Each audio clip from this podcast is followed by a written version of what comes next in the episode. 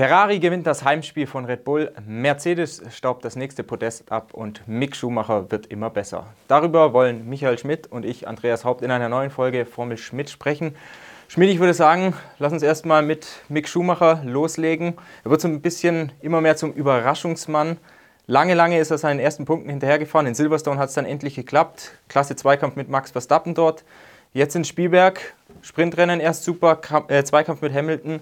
Hauptrennen dann Platz 6. Wie siehst du ihn aktuell? Ist da der Knoten jetzt endgültig geplatzt? Ja, würde schon sagen, dass er geplatzt ist. Er selber sagt, er ist eigentlich schon vorher in Baku geplatzt, weil man da eben ein Setup gefunden hat, das ihm passt äh, für dieses Auto. Ähm, jetzt in äh, Österreich hat er wirklich einen tolles Wochenende abgeliefert von A bis Z. Es ging schon im Qualifying los. Er verliert nicht mehr die halbe Sekunde auf Magnussen. Es ist ein bisschen weniger geworden.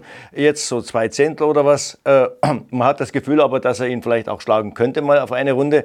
Dann äh, ganz klar der Sprint, obwohl er da keine Punkte gemacht hat war für mich das Highlight. Ich glaube, das hat ihm auch am meisten gebracht, denn da hat er gegen äh, Lewis Hamilton gekämpft, neun Runden lang, äh, sich toll verteidigt. Der Hamilton hat alle Tricks ausgepackt, äh, hat sein Auto mal links, mal rechts äh, positioniert, hat sich manchmal zurückfallen lassen, manchmal war er näher dran und äh, äh, Mick Schumacher wusste eigentlich auf alles eine Antwort, bis er dann aus dem DRS-Fenster rausgefallen ist, weil Magnussen mal eine Runde lang nicht aufgepasst hat. Also das war schon mal eine ganz große Leistung.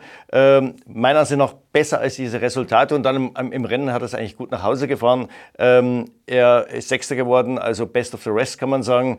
Äh, mehr oder weniger nur noch Ocon war vor ihm und äh, äh, hat äh, den Fehler von Hamilton gut genutzt, hat dann Hamilton wieder zehn Runden lang beschäftigt. Also ich muss sagen, es war rundum ein sehr, sehr gutes Wochenende nochmal auf den Sprint zu sprechen zu kommen. Normalerweise ist Mick Schumacher ja keiner, der wirklich viel in Interviews sagt. Jetzt nach dem Sprint, da wirkte er so ein bisschen stinkig. Er hat auch angemahnt, dass er eigentlich schneller gewesen sei als Kevin Magnussen. Hatte dann einen Platztausch gefordert bei Haas im Sprint. Zu Recht? Äh, ich würde mal sagen, ich finde es gut, dass er erstmal da seinen Standpunkt äh, klarstellt und dass er auch den Platz einfordert. Das macht eigentlich oder sollte eigentlich jeder Formel-1-Fahrer machen. Jeder will ja natürlich oder denkt, er ist schneller als sein Teamkollege und will einen Platz vor. Ich glaube, er hätte sich vielleicht dann nach Durchsicht der Daten äh, ein bisschen beruhigen können, denn äh, bei Haas hat man klar gesagt, natürlich hast du das Gefühl gehabt, dass du schneller warst. Du warst ja auch auf den Geraden besser. Du hast DRS gehabt, Magnussen nicht. In den Kurven war das eben nicht so. Das haben die an den Daten gesehen. Äh, äh, der Einsatzleiter Ayo Komatsu war auch ein bisschen angepisst deswegen, weil es halt äh, dann auch noch nach dem Rennen ein bisschen nachwirkte, äh, diese Kritik. Äh, die andere Kritik war gerechtfertigt, dass er gesagt hat, warum ist äh, Magnussen aus dem DRS-Fenster rausgefahren. Ähm, da gibt Haas den Fehler zu. Die haben gesagt, wir haben ihm leider zu spät gesagt, dass er sich zurückfallen soll, lassen soll. Und äh, Magnussen hat dann ein bisschen langsamer gemacht, aber dann war es schon passiert. Im Hauptrennen ist er eigentlich ständig im Windschatten von Magnussen gefahren, immer nach ihm zum Boxenstopp gekommen, hat ihn aber in Runde 43 dann überholt. Weil er schneller war oder weil es bei Magnussen ein Problemchen gab? Ja, bei Magnussen gab es ein Problem. Äh, der Turbolader hat hin und wieder äh, äh, Ladedruck aufgebaut, hin und wieder nicht. Das war natürlich für den Fahrer ziemlich unangenehm, weil er nie genau wusste, ja, beim nächsten Beschleunigungsvorgang ist jetzt die volle Power da oder nicht. Und das war dann relativ klar, dass er sich dagegen Schumacher nicht durchsetzen konnte. Schumacher hat ja sogar Hamilton mal überholt. Im Sprint hatten sie ja gekämpft. Im Hauptrennen in Runde 4 hat er ihn überholt. Klar, kleiner Fehler von Hamilton, Ausgangskurve 1. Was muss man Schumacher noch zutrauen? Muss sich der Hamilton in Zukunft fürchten vor ihm? Nee, natürlich nicht. Also ich würde mal sagen, die ersten sechs Plätze sind eigentlich vergeben, äh, wenn da keiner ausfällt vorne. Äh, nur dann geht es ein bisschen weiter nach vorne. Und dann in diesem Mittelfeld, das hat man wieder gesehen, geht es rauf und runter. Äh, der Haas war wirklich jetzt mit dem Alpin eigentlich vorne im Mittelfeld, äh, war sogar ein Stück besser als McLaren, hatte ich den Eindruck. Äh, also da hängt es ein bisschen von der Strecke, vom Setup ab und wie das Wochenende läuft. Ähm, da kann er auf jeden Fall sicher mitmischen äh, in dieser Gruppe, wenn das Auto, wie gesagt, eben äh, die Form hat, die es braucht. Also wie, wie gesagt, wenn er, äh, es, es, gab ja schon Rennen, wo der Haas relativ weit hinten war, da hat er natürlich keine Chance. Ist er mit solchen Leistungen für 23 bei Haas gesetzt, Schumacher? Gesetzt würde ich noch nicht sagen. Äh, Haas lässt sich da immer ein bisschen Zeit, aber ich glaube, seine Chancen werden immer besser. Äh, es gibt ja auch keine großen Alternativen auf dem Markt, wenn wir mal ehrlich sind. Kommen wir zum Top-Duell. In Spielberg war es wieder Red Bull gegen Ferrari, diesmal mit besserem Ausgang für Ferrari und endlich mal wieder, muss man eigentlich sagen, für Charles Leclerc. Der hat jetzt drei Monate auf den nächsten Sieg gewartet. Vorher war es Australien im April. Jetzt hat er endlich mal wieder zugeschlagen. Warum war Ferrari vor allem im Hauptrennen so viel besser als Red Bull? Ja, Ferrari hatte den eindeutig besseren oder geringeren Reifenverschleiß. Das hat schon fast ein bisschen an Melbourne erinnert, wo sie auch deutlich besser waren vom, von der Reifennutzung her. Äh, es war das schnellere Auto. Äh, er konnte auch noch 13 Runden länger fahren als Verstappen, nachdem er ihn beim, zum ersten Mal überholt hatte. Äh, das war natürlich ein doppelter Luxus. Also wie gesagt, mehr Speed da und geringerer Reifenverschleiß. Äh, das Rennen durfte man eigentlich nicht mehr aus der Hand geben. Äh, es wurde dann zum Schluss trotzdem noch eng wegen eines Problems mit dem Gaspedal, äh, aber an und für sich hätte Red Bull oder hätte Verstappen gegen Leclerc keine Chance gehabt und ich glaube auch nicht gegen Sainz, der ja kurz vor seinem Ausfall wirklich stark aufgeholt hat. Du hast gesagt, Ferrari deutlich besser mit den Reifen umgegangen als der Red Bull. Wenn wir uns jetzt mal den Sprint als Maßstab nehmen, da haben wir beide 23 Runden auf dem Mediumreifen abspulen müssen vom Speed her relativ ähnlich. Red Bull am Anfang stärker, Ferrari hinten raus. Jetzt muss Verstappen im Hauptrennen in Runde 13 schon zum Stop kommen. Ferrari schafft sogar 26 Runden, also mit volleren Tanks deutlich mehr, also noch mehr Runden als im Sprint. War Ferrari besser als erwartet oder Red Bull deutlich schlechter? Äh, ja, ich, äh, Red Bull war natürlich deutlich schlechter als im Sprint, aber hm, die Experten, die natürlich ein bisschen mehr Daten so sehen als wir, die haben schon nach dem Sprint ähm, Anzeichen gesehen, dass Red Bull äh, gerade beim Reifenverschleiß ein Problem hat. Die letzten zwei, drei Runden, äh, drei Runden waren es, glaube ich, war Leclerc schneller und äh, da waren auch einige andere dann relativ zu Verstappen ähnlich schnell.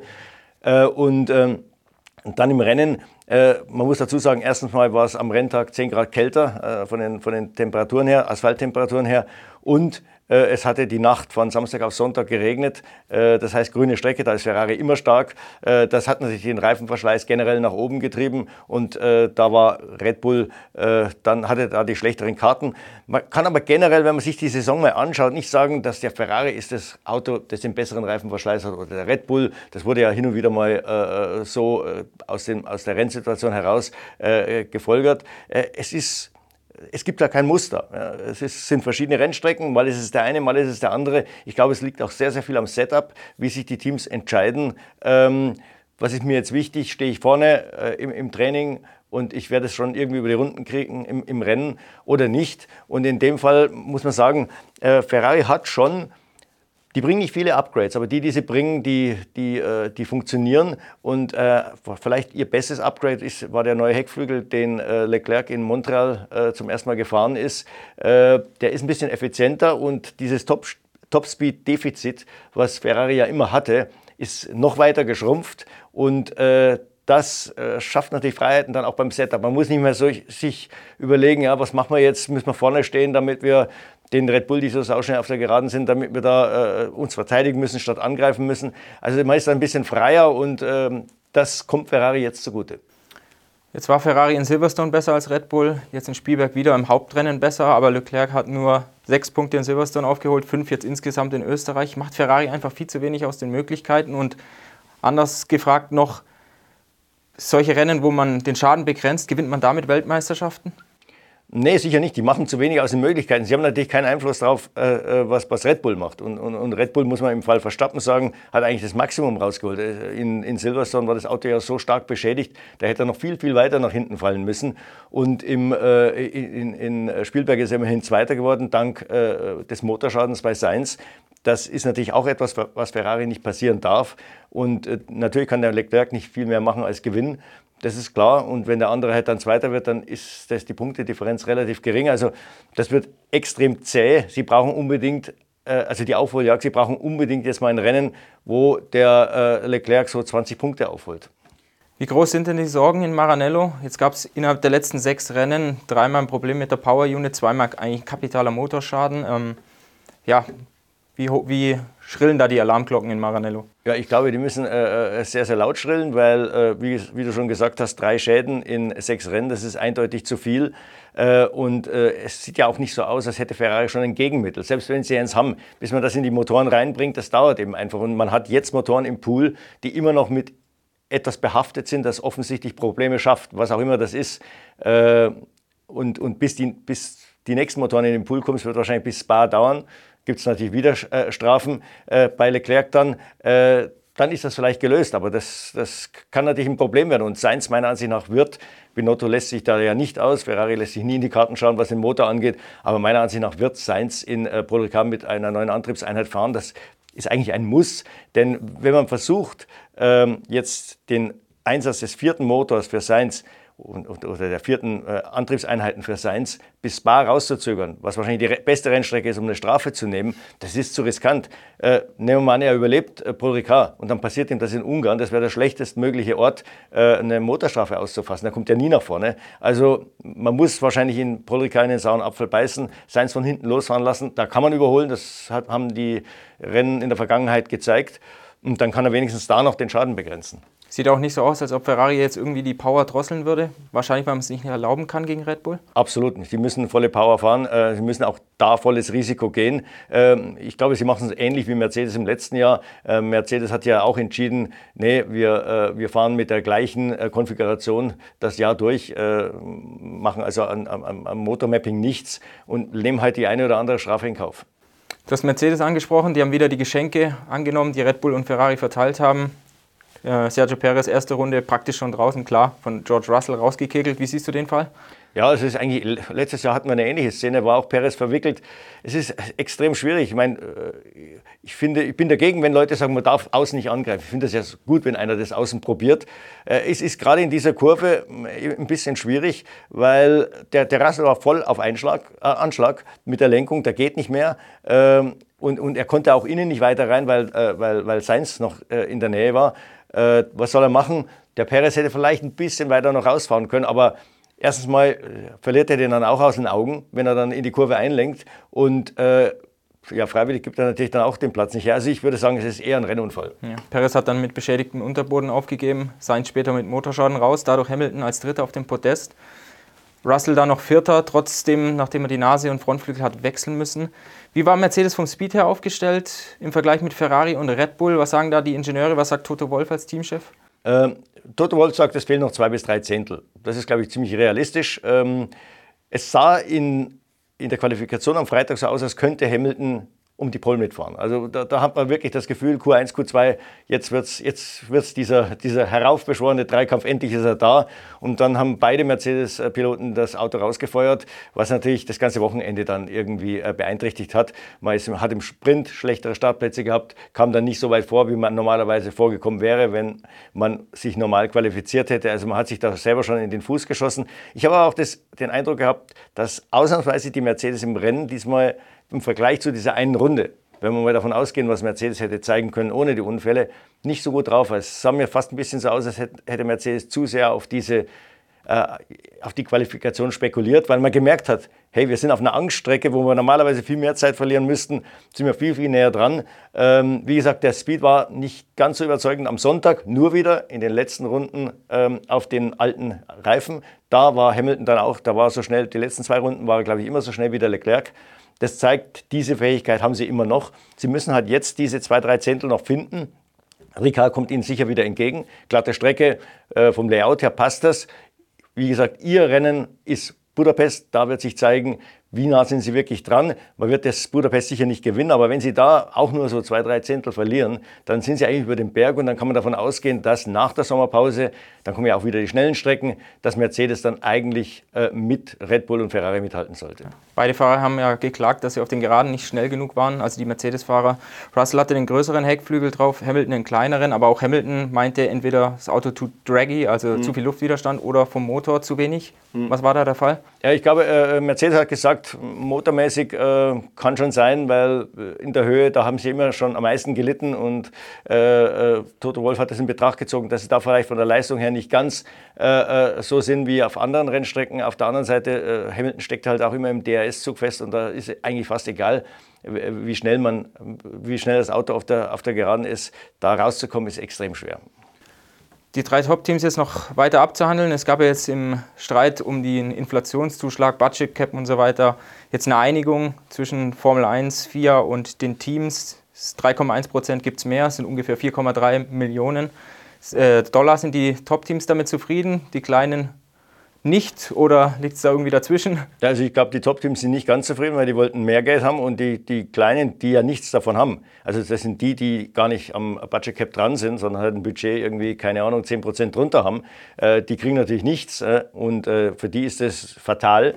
Ähm, ich bin auch überzeugt, dass Williams, Sauber und Haas, die da eingeknickt sind zum Schluss, wenn sie frei hätten entscheiden können, sich gegen, so wie Alpine, also mit einem Veto gegen diesen Vorschlag gestellt hätten, aber da ist halt auch dann die Macht des Motorlieferanten oder des Motorpartners zu groß. Die, haben, die wurden eingenordet und äh, ich finde es generell falsch. Man hätte dieses Inflationsthema gleich von Anfang an ganz anders angehen müssen. Äh, man hätte den Teams gleich am Anfang sagen müssen, Leute, es, es gibt hier keinen Zuschlag, passt auf, äh, wirtschaftet richtig und äh, dann, dann müsst ihr auch über die Runden kommen. Nochmal, Alpine hat 850 Angestellte ungefähr, was sehr, sehr viel ist. Ja, also viel mehr hat McLaren auch nicht und, und lass Red Bull und, und Mercedes vielleicht 900 haben. Die kommen dahin mit dem Budget Cap und äh, die anderen kommen nicht. Also sie haben sich einfach schon letztes Jahr im November, Dezember Gedanken gemacht, was machen wir?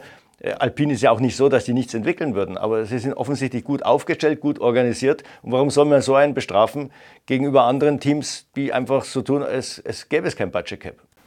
Alpine, guter Stichwortgeber. Alpine gegen McLaren, das ist eigentlich so das Duell um den vierten Platz. Aus es können Haas und äh, Alpha Sauber dann noch eingreifen. Bleiben wir mal Alpine gegen McLaren. Alpine weiter im Vorteil, würdest du sagen? Auf jeden Fall. Also die Entwicklungen, die sie gebracht haben, haben eigentlich alle ein gutes Ergebnis gezeigt.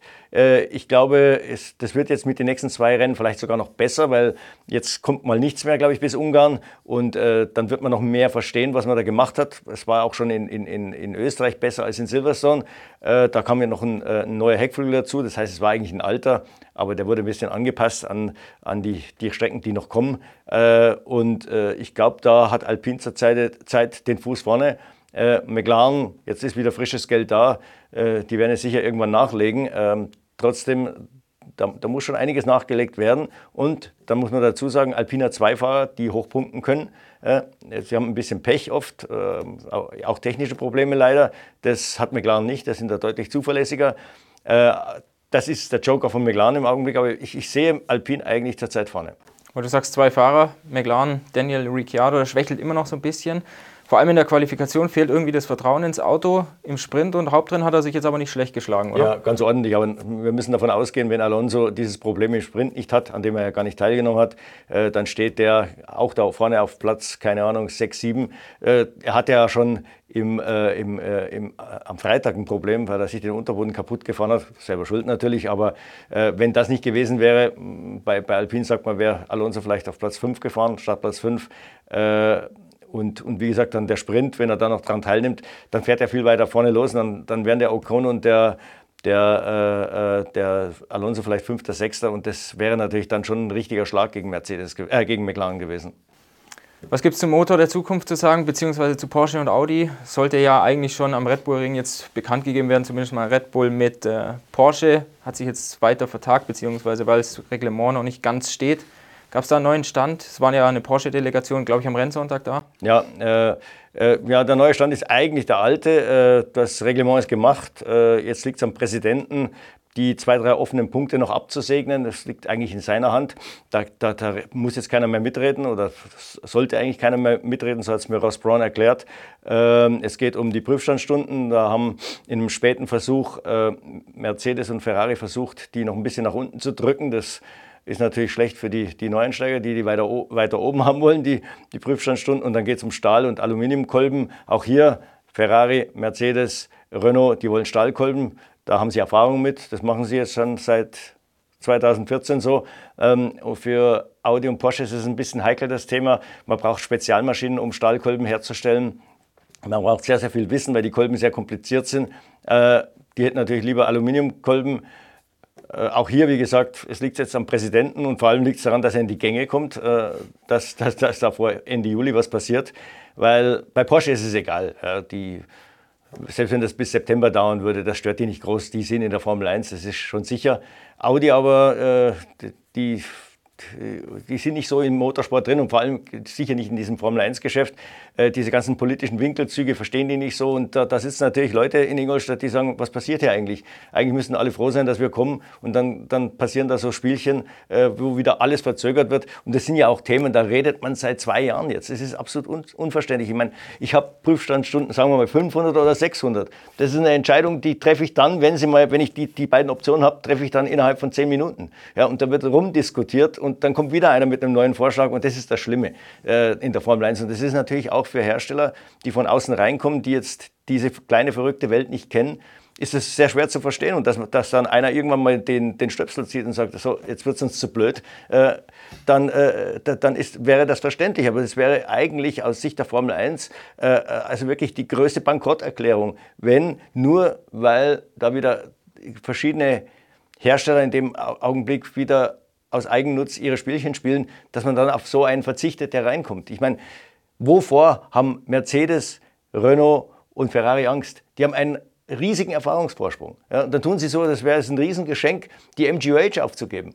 Erstmal braucht man die sowieso zu nichts, weil, weil sie in der, in der realen Welt nicht vorkommt. Ja, und sie müssen keine Angst vor Audi und Porsche haben. Die haben zehn Jahre aufzuholen.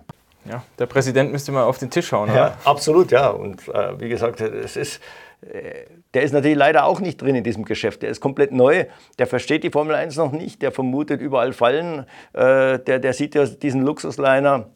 Äh, FOM, also Formel, das Formel 1 Management und die arme FIA rudert da nebenher in so einem Holzboot und, und er hat immer Angst, dass, dass ihm da irgendwelche Fallen gestellt werden von der FOM, die, die halt seiner Meinung nach vielleicht die Formel 1 übernehmen will. Äh, was, glaube ich, aber Blödsinn ist, es ist dem Formel 1 Management auch klar, dass es einen Regulator braucht, einen, der die Regeln überwacht. Und äh, die wollen da die, die, die FIA nicht rausdrängen, aber äh, wenn die FIA, äh, wie gesagt, da dauernd oder überall Fallen vermutet, macht die Situation nicht besser. Sie sollten sich auf das konzentrieren, was wichtig ist, das sind die Regeln und die müssen jetzt endlich mal wirklich in die Gänge kommen. Du sagst Regeln überwachen. In Spielberg gab es wieder zahlreiche Verstöße gegen die Track Limits, also wer mit allen vier Rädern neben der weißen Linie war. Norris hat ja eine Strafe bekommen, ich glaube noch Vettel, Joe, Vettel, ja. genau. Also da gab es mehrere. Wie siehst du die ganze Nummer und wie haben die das überhaupt überwacht? Gab es da Schleifen im, Unter äh, im Boden oder gab es da gar nichts? Nee, da gab es eben gar nichts und deswegen, ich mein, äh, schon das Formel-2-Rennen war ja ein Witz, da hat scheinbar jeder eine Strafe gekriegt oder manche sogar zwei oder drei. Äh, in der Formel 1 war es im Prinzip ähnlich unbefriedigend, weil gerade in den beiden Kurven 9 und 10, wo die meisten äh, äh Verletzungen äh, des, des, Streckenlimits stattfanden, gab es eben keine äh, elektronischen Schleifen, keine Messmethoden. Das heißt, da waren irgendwelche 20 Leute und haben sich 20 Autos angeschaut. Jeder eins äh, sitzt halt dann, schaut das ganze Rennen die Bordkamera und sieht dann halt irgendwann, ist er da knapp drüber oder auch nicht. Äh, nach hinten man, manche Autos haben die Kamera nach, nach hinten, glaube ich, aber nicht alle. Also kann man das gar nicht immer feststellen, was mit dem Hinterreifen passiert. Es ist äußerst unbefriedigend, dass da eben dann teilweise äh, Entscheidungen getroffen werden anhand solcher ja, mittelalterlichen Methoden, die unter Umständen ein Rennen beeinflussen können. Also es hat jetzt von denen, die in die Punkte gefahren sind, glaube ich, nur Norris getroffen. Der hat behauptet, er wäre sonst Vorschuhmacher gewesen da kann man darüber diskutieren, wenn man sich das anschaut. Er hatte vor seinem Boxenstopp schon äh, knapp vier Sekunden Rückstand auf, auf Schumacher. Also er wäre sicher jetzt auch nicht bei einem normalen Boxenstopp vor ihm dann gelandet. Er hätte, er wäre zwar dann wieder näher dran gewesen, aber hätte ihn immer noch überholen müssen auf der Rennstrecke. Aber trotzdem, wie gesagt, also ich meine, das, das kann eigentlich nicht, nicht sein dass man, dass man, äh, wenn man wirklich so viel Wert legt auf diese Track Limits, dass man dann quasi an, an, nach Augenschein entscheidet, wer da drüber ist und wer nicht. Und die Mercedes-Leute haben mir gesagt, sie konnten nachweisen, sie waren auch bei der Rennleitung am Samstagabend, dass Mick Schumacher im Sprint viermal drüber war. Ja. Ja. ja aber es ist nichts passiert. Ist nichts passiert, weil es ja keinem aufgefallen ist. Also das ist, also wie gesagt, das ist unbefriedigend. Ja, ich glaube zwischen Kurve 7 und 8, ja, ja, genau. dieser schnellen Schikane, da war er öfters draußen. Ja, es gab noch ein bisschen Stunk beim äh, Drivers Briefing am Freitag. Vettel ist da vorzeitig gegangen. Kannst du uns da ein bisschen erläutern, was da der Sachverhalt war? Und ja, irgendwie hat man den Eindruck, Fahrer gegen Rennleiter Nils Wittig. Ja, also überhaupt gegen die, die, die Rennleitung, die eigentlich ähm, äh, sich zwar das Zeug anhört, was die Fahrer sagen, aber dann, dann eigentlich kein, kein Feedback gibt äh, und die eben das macht, was sie für richtig hält. Ähm, das Ganze ging los, wie scheinbar jetzt immer, äh, mit einem Monolog von Alonso, der jede Gelegenheit jetzt ergreift, um zu zeigen, dass die Strafe, die er in Kanada gekriegt hat für das Schlangenlinienfahren, eigentlich falsch war. Und immer wenn er irgendwo was sieht, äh, wo einer das Gleiche macht, aber nicht bestraft wird, äh, äh dann, dann, führt er, dann, dann zeigt er diesen Fall und, und, und, und erklärt ihn in epischer Breite und versucht dann von den Rennleitern eine Bestätigung zu kriegen, dass er zu Unrecht äh, bestraft wurde. Und das ging halt relativ lange, das drehte sich im Kreis und irgendwann ist Vettel äh, äh die Hutschnur gerissen und hat gesagt, so jetzt gehe ich, weil wir kommen hier nicht voran. Ja, ich glaube aber Alonso hat recht, oder? Wenn man das sieht jetzt gerade, den Fall. In Kanada kriegt er die Strafe. Er sagt ja, Charles Leclerc in Silverstone hat irgendwie dreimal vor ihm die Spur gewechselt. Hätte er 15 Sekunden bekommen ja, müssen. Ja. Dann sagt der Perez überholt neben der Strecke da. Ja. Also im Prinzip, im Prinzip hat er schon recht. Im Prinzip hat er recht, ja. Aber äh, da muss man, wie gesagt, dann halt auch das System teilweise hinterfragen. Äh, jetzt gerade bei den weißen Linien, äh, äh brauchen wir es jetzt wirklich so im Zweikampf?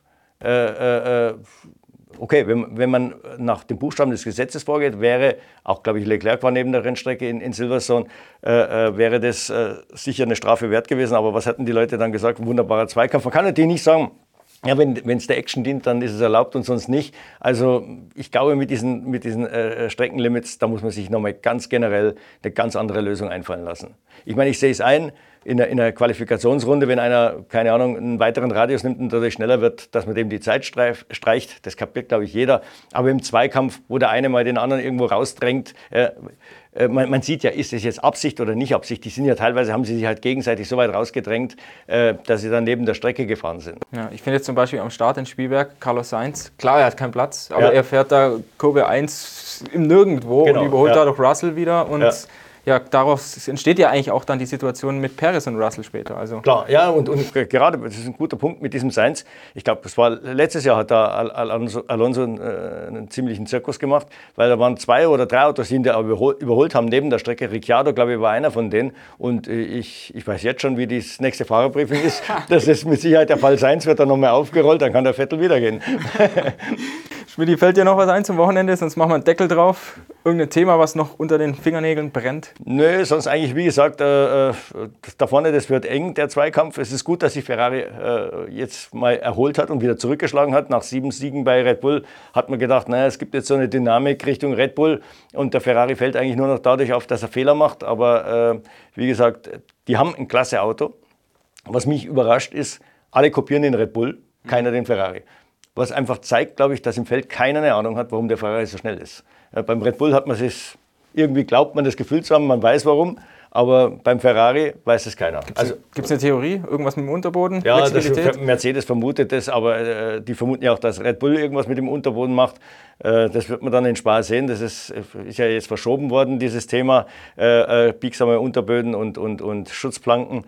Äh, ich bin der Meinung, da wird sich nicht viel ändern. Also wenn das der große Trick ist, dann äh, dann, äh, ja, dann äh, hätte Ferrari auch mit einem ganz anderen Auto antreten können. Also das, man sieht ja dem Ferrari an, dass er anders aussieht. Und äh, eins ist klar, äh, meiner Ansicht nach, der, die, die, große Stärke dieses Autos ist, es ist immer und überall schnell. Es ist in verschiedenen Bodenfreiheiten schnell. Es, die haben einen Motor, der unheimlich elastisch ist, mit dem man der, der gut fahrbar ist. Es, es gibt den äh, Piloten auch Vertrauen, das hat kein anderer. Und wie gesagt, das Auto ist gutmütig. Ja? Und äh, ist egal, kalt, kalt äh, heiß, egal welche Reifenmischung, äh, die sind immer irgendwie dabei.